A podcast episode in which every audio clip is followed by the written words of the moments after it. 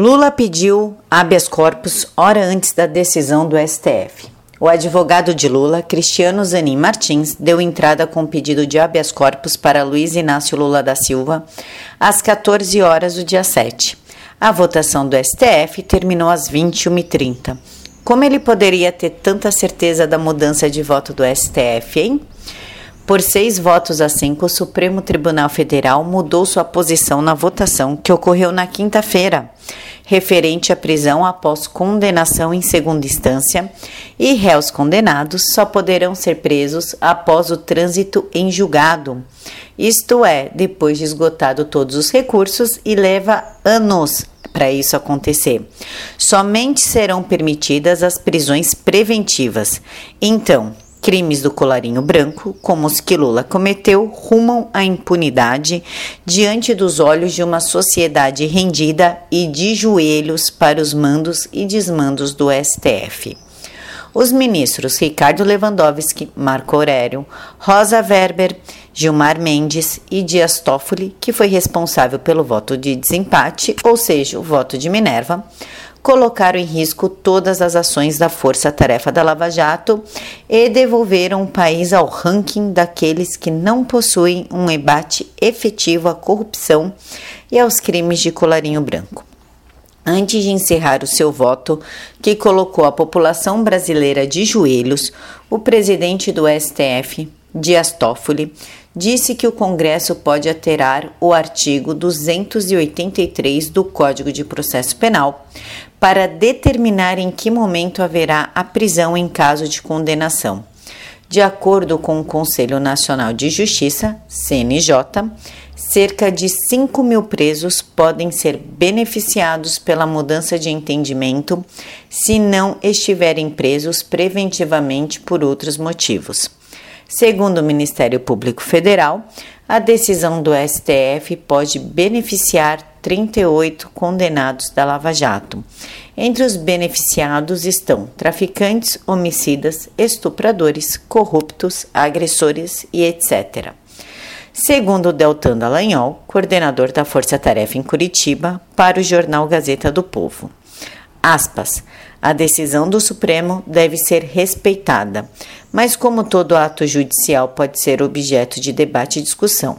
Para além dos sólidos argumentos expostos pelos cinco ministros vencidos na tese, a decisão de reversão da possibilidade de prisão em segunda instância está em dissonância com o sentimento de repúdio à impunidade e com o combate à corrupção, prioridades do país a existência de quatro instâncias de julgamento peculiar ao Brasil, associada ao número excessivo de recursos que chegam a superar uma centena, em alguns casos criminais, recusa em demora e prescrição, acarretando impunidade. Reconhecendo que a decisão impactará os resultados de seu trabalho, a Força Tarefa expressa seu compromisso de seguir buscando justiça nos casos em que atua. Fecha aspas. Já o Congresso reagiu às declarações do decano Dias Toffoli de transferir a responsabilidade para o Congresso. Rodrigo Maia, presidente da Câmara dos Deputados, disse que não irá enfrentar a decisão da Corte. Segundo o presidente da Casa, o legislativo não deve avançar com propostas que tratam do assunto.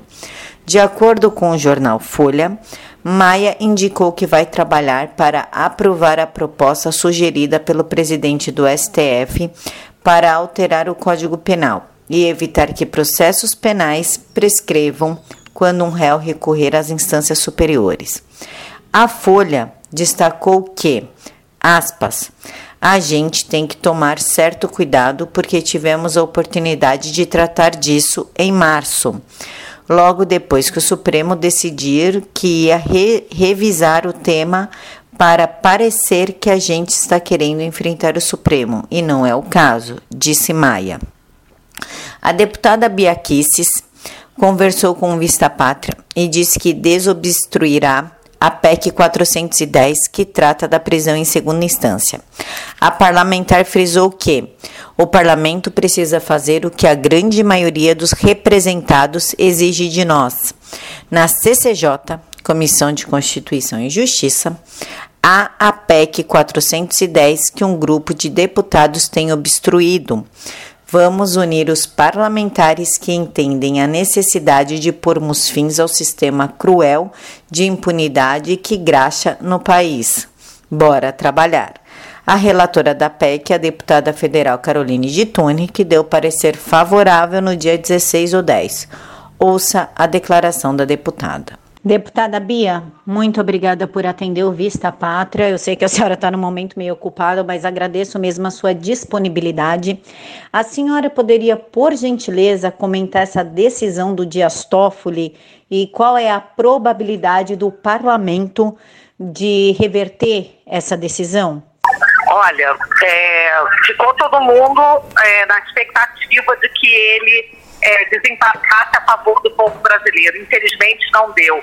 E ele ainda pegou para o Congresso, né? Dizendo que o Congresso pode mudar. Ou seja, ele, pelo menos uma coisa ele fez. Ele deixou muito claro que nós podemos, por meio de uma alteração da lei, tá? É, não precisaria nem ser PEC, mas uma alteração da lei, é, que ele disse que está conforme a Constituição, prevê que a prisão se dê após a condenação em segunda instância. Ele espancou o argumento é, de representantes da OAB, por exemplo, que estiveram conosco na semana passada em audiência pública, querendo dizer, né, quer dizer, afirmando que a, a presunção de inocência seria uma cláusula pétrea que impediria que até mesmo por emenda à Constituição o Congresso dissesse que caberia a prisão na segunda instância. Então, a decisão foi muito ruim, muito ruim a decisão do Supremo, mas agora a bola está com o Congresso que precisa dar uma resposta rápida, veemente.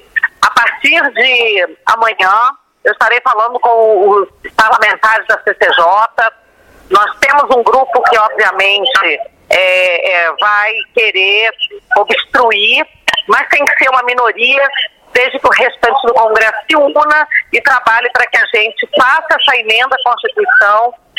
A PEC 410 está lá na CCJ, está em pauta e ela precisa ser aprovada para reverter assim a decisão do Supremo.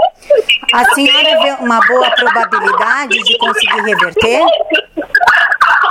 Olha, a gente precisa muito da pressão popular, tá? Porque eu tenho dito que a grande maioria do povo brasileiro quer, a, quer por fim a impunidade. Agora, nós lá dentro, nós ah, somos poucos ainda, né? Que temos essa convicção de que é preciso mudar. Mas tem muitos outros que vão sentir o peso da pressão popular nas redes, nas ruas, e para atender o povo brasileiro, que é representado por nós, poderão se somar a nós para fazer essa mudança. Então a senhora aconse aconselharia a gente a ir para a rua? Rua, rede, tudo, tudo.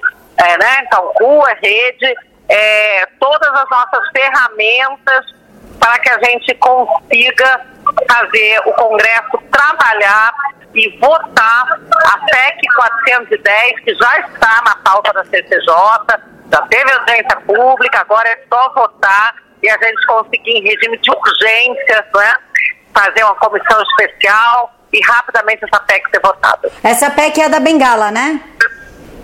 Não é a da Bengala. Essa é a que prevê é, expressamente que a prisão ela ocorre em segundo, depois da, da condenação em segundo grau. Ai, tá. Muito obrigada, deputada. Eu não vou tomar mais tempo da senhora. Muito obrigada por me atender. De nada, Camila. Um beijo para você, Be beijo para todos os é, ouvintes do canal. Beijão, deputada. Fica com Deus. Lula. O presidiário tem o direito ao semiaberto desde setembro de 2019 porém afirmava que só gozaria do benefício quando o procurador da República, Deltan Dallagnol, e o ministro da Justiça, Sérgio Moro, o declarassem inocente e preso político. Lula seria o primeiro a cumprir a pena de caráter perpétuo por opção própria. Porém, horas antes da decisão do STF, o advogado de Lula, Cristiano Zanin Martins, deu entrada com um pedido de habeas corpus. A probabilidade do Lula ser solto é alta, assim fincando o lema: no Brasil, o crime compensa. Pacote anticrime do ministro da Justiça Sérgio Moro. Em conversa recente com o senador Plínio Arruda, do PSDB, o parlamentar frisou que, aspas, o Moro precisa entender que isso aqui não é uma vara criminal, que o juiz dá uma sentença e cumpre-se. Aqui é a casa do diálogo. Mas esclareceu que ele é totalmente favorável ao pacote anticrime e não a data certa para a votação. Ouça a declaração do senador. E, senador, sobre o pacote anticrime do Sérgio Moro, o que está acontecendo com o pacote? Ah, pois é, ah, o problema todo desse governo demorou a entender, e eu falava isso desde o começo, né? Que o, que o Bolsonaro precisava entender que o Congresso não é quartel, onde o general dá uma ordem e todo mundo cumpre. E o Moro precisava entender que isso aqui não é uma vara criminal, onde o juiz dá uma sentença e, o, e cumpre-se. Isso aqui é a casa do diálogo, aqui é a casa da conversa, negociação no bom sentido. É, essa negociação, pensar coisas no bom sentido. Então, é, nós, particularmente, eu concordo com basicamente tudo. A gente tem votado com o Moro aqui, né? Mas o político quer fazer suas colocações, porque o político ele é vulnerável a lobby, né? Aí vem o Ministério Público, vem Procuradoria, aí vem advogado, vem OAB, vem, e a gente vai ouvindo, vai ouvindo, vai ouvindo e quer contribuir. É muito difícil você pegar uma coisa pronta, mastigada e você não fazer nada.